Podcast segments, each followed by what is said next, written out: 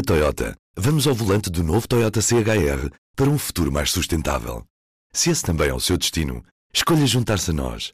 O novo Toyota CHR, para além de híbrido ou híbrido plug-in, incorpora materiais feitos de redes retiradas do mar. Assim, foi pensado para quem escolhe ter um estilo de vida mais ecológico e consciente. Cada escolha conta e escolher o novo Toyota CHR é ir mais além pelo planeta azul. Saiba mais em toyota.pt.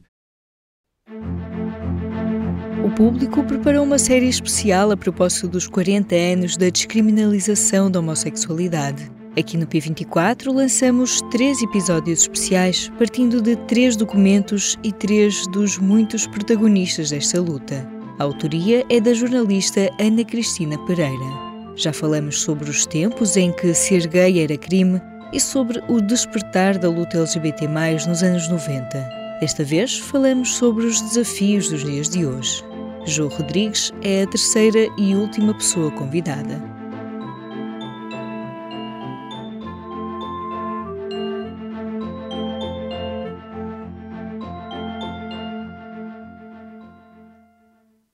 A sociedade está mais interligada do que nunca por redes de comunicação e partilha de informação.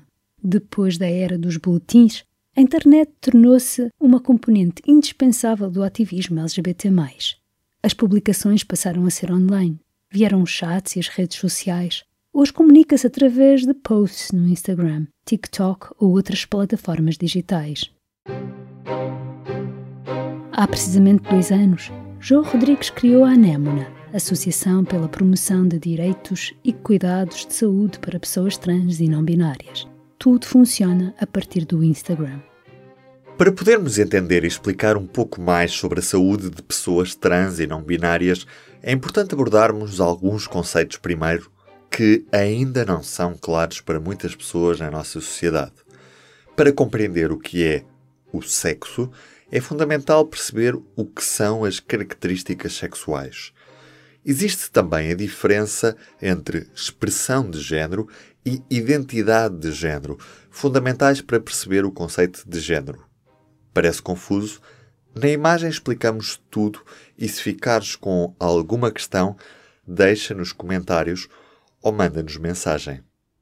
As redes sociais, no, no, nosso caso, e como nós ainda não, não temos um espaço físico onde a, a comunidade pode contactar com a Anémona, tem sido o nosso ponto de contacto não só com a comunidade, mas também com familiares e com pessoas médicas que têm dúvidas e procuram a nossa ajuda e acaba por ser a forma com que podemos mais facilmente chegar às pessoas e também acaba por conferir um, um grau de privacidade porque nós sabemos que o processo de coming out não é igual para todas as pessoas e, portanto, há pessoas que antes de saberem em que fase é que estão e se quererem até assumir e deslocar fisicamente as passos para poderem procurar ajuda, muitas vezes as redes sociais acabam por ser esse suporte.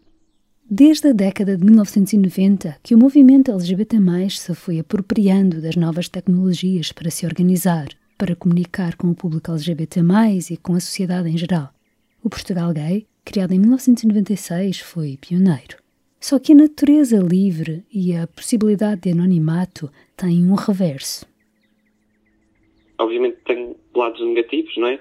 A violência, a discriminação, a transfobia que ocorre nas redes sociais, infelizmente é muito difícil de controlar e de evitar. De vez em quando vamos tendo assim uns comentários mais infelizes, mas conseguimos manter um espaço seguro e a maior parte das situações que temos é, é de facto conseguimos chegar às pessoas e ajudar.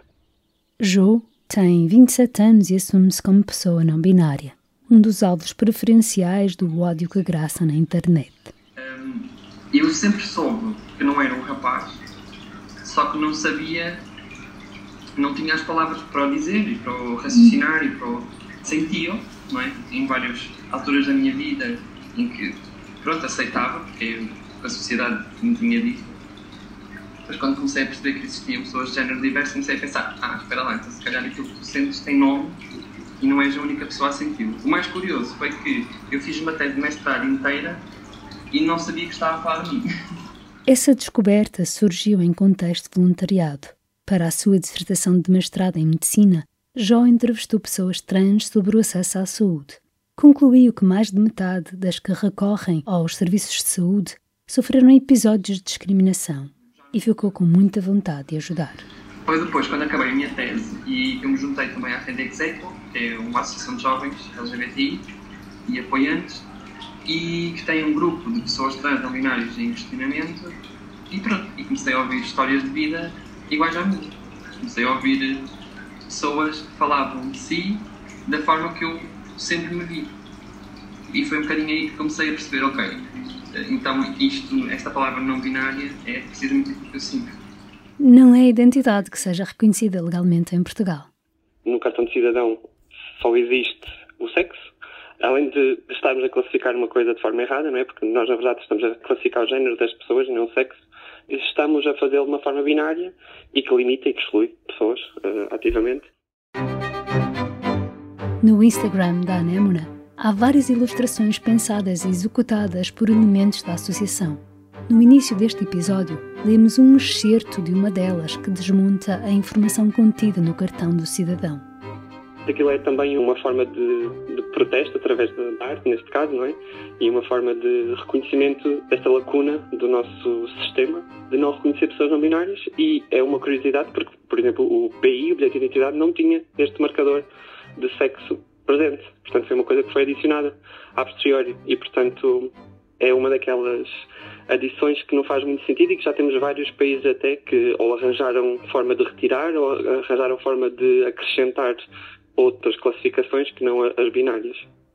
Ao fazer o ano comum num hospital público, Jó assumiu-se como pessoa não binária e viu, em primeira mão, o que isso significa. A Lei 38 permite a existência do nome social Portanto, eu uso o nome social e assino com o meu nome social, mas depois no, no hospital, por exemplo, todos os meus registros no computador, que não são, são automáticos, não sou eu que faço, aparece sempre o meu dead name. Uh, fui mudar nos serviços, não permitiram, a não ser que, que mudasse na ordem dos médicos. Fui à ordem dos médicos mudar, recusaram-me, mandaram para trás e para a frente, mesmo com eu respeitar a lei e aqui na Ordem dos Médicos é mais ridículo. O nome profissional na Ordem dos Médicos é escolhido pelas pessoas. E não me permitiram escolher o meu nome social. E disseram que se eu quisesse fazer essa mudança, tinha que fazer com o registro civil. Ora, o registro civil não permite. Portanto, depois no meu dia a dia, toda a gente me trata pelo, por jogo. E depois, quando aparece o meu dead name nos registros, ninguém sabe quem é. Quem é que deu estas análises? Quem é que é esta pessoa? Quem é que é? Bem, depois perguntam pelo nome da pessoa e tenho que estar a ouvir aquele nome, que não é o meu. É, é, é complicado. Não é só o nome, é também a língua portuguesa. Como em várias línguas, há marcadores de género. Muitas palavras têm um masculino e um feminino, e os pronomes, que seguem a mesma divisão binária, estão quase sempre lá. Procurando escapar a isso, entre ativistas houve uma tentativa de usar a letra X ou o arroba no lugar de A ou O. Não funcionou, Consegue-se escrever, mas não se consegue dizer. A rede Execo tem promovido o chamado sistema ELU, o uso de ELU em vez de ele ou ela. Mas há maneiras de falar de forma mais neutra sem mudar a língua. Sei que prefere pronomes neutros. Sim, eu, uh... eu costumo usar pronomes neutros, não é? Não, não é aquilo que mais me incomoda, mas prefiro sempre que usem pronomes neutros e tento fazê-lo também. E, depois isto também, é, lá está, é outra coisa que varia de pessoa para pessoa. Se calhar para mim esse assunto não é mais importante, mas sei de bastantes pessoas que o pronome tem que ser, obviamente, o correto e não há margem para outros. E isso para as pessoas é, é uma necessidade muito grande. A linguagem em si pode não ser a maior prioridade, mas por não existir uma linguagem neutra em género, na língua portuguesa, não é?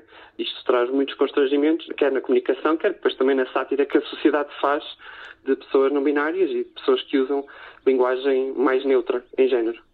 Mas foi o acesso à saúde que levou João Rodrigues a fundar a Némona.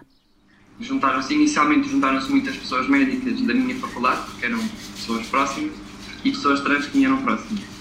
Agora já expandimos e nós aceitamos qualquer pessoa que venha com vontade de, de ajudar naquilo que queremos fazer. Maioritariamente pessoas LGBTI, de facto, mas também temos muitas pessoas aliadas que só querem ajudar. Nós fazemos um bocadinho de tudo. Para além de fazermos sessões de sensibilização com profissionais de saúde, para que as pessoas trans tenham os melhores cuidados, é sempre este o objetivo em mente. Não nos, uh, podíamos falar de todas as pessoas LGBTI, mas focarmos aqui na prioridade, que são as pessoas trans, que são as que estão neste momento mais mal servidas, portanto, focamos na, nas pessoas trans e damos, fazemos estas sessões de sensibilização em serviços hospitalares, centros de saúde, faculdades de saúde. Uh, depois fazemos, estamos também a fazer uh, guidelines portuguesas, porque existem internacionais, mas portuguesas muito pouco. Né? A DGS anda desde 2018, penso eu, com uma estratégia uh, pendurada. Jó considera que o acesso à saúde é a grande prioridade no que diz respeito a pessoas trans e não binárias.